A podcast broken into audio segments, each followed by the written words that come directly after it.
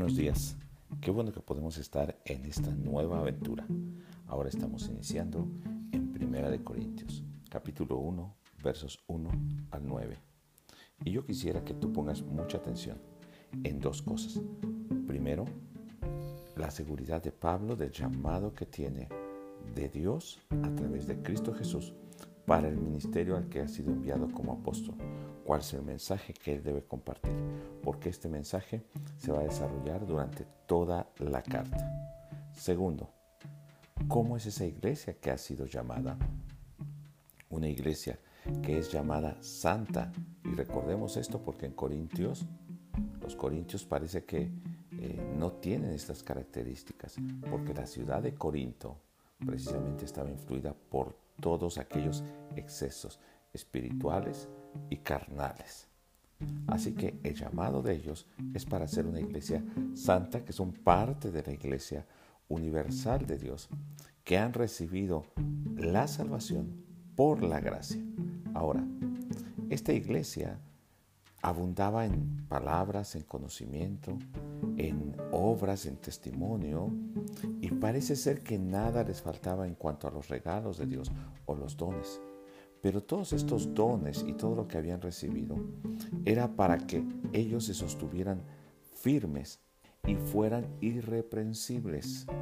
Pero parece ser que este llamado no lo habían entendido bien y entonces en ellos empezaban a haber divisiones, algunos se creían más que otros y también no vivían en santidad, sino con los excesos del mundo.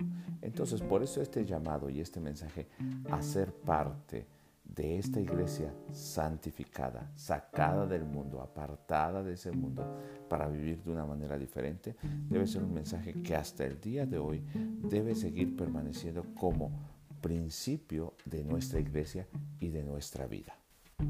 Quiero resaltar algunas palabras durante estos primeros versículos, como la santidad, la gracia, la revelación y la comunión. Y yo quisiera que durante toda la epístola vayas entendiendo qué es lo que Pablo nos habla acerca de estas palabras, que son significados profundos y teológicos, pero también que tienen mucha relación con nuestra salvación. Y también nos preguntemos hoy si estamos viviendo con esa seguridad en nuestro llamado y el mensaje que estamos llevando, porque esto nos ha sido encargado de parte de Dios. Y segundo, si como iglesia nosotros estamos viviendo con ese propósito, en la santidad, aceptando esa gracia de Dios, esa revelación de Dios que nos ayude a mantenernos firmes y ser parte de la iglesia de Dios, no haciendo divisiones o no considerándonos fuera o mejores que otros. Oremos para que verdaderamente nosotros podamos ser esa iglesia de Dios el día de hoy. Bendiciones. Hasta luego.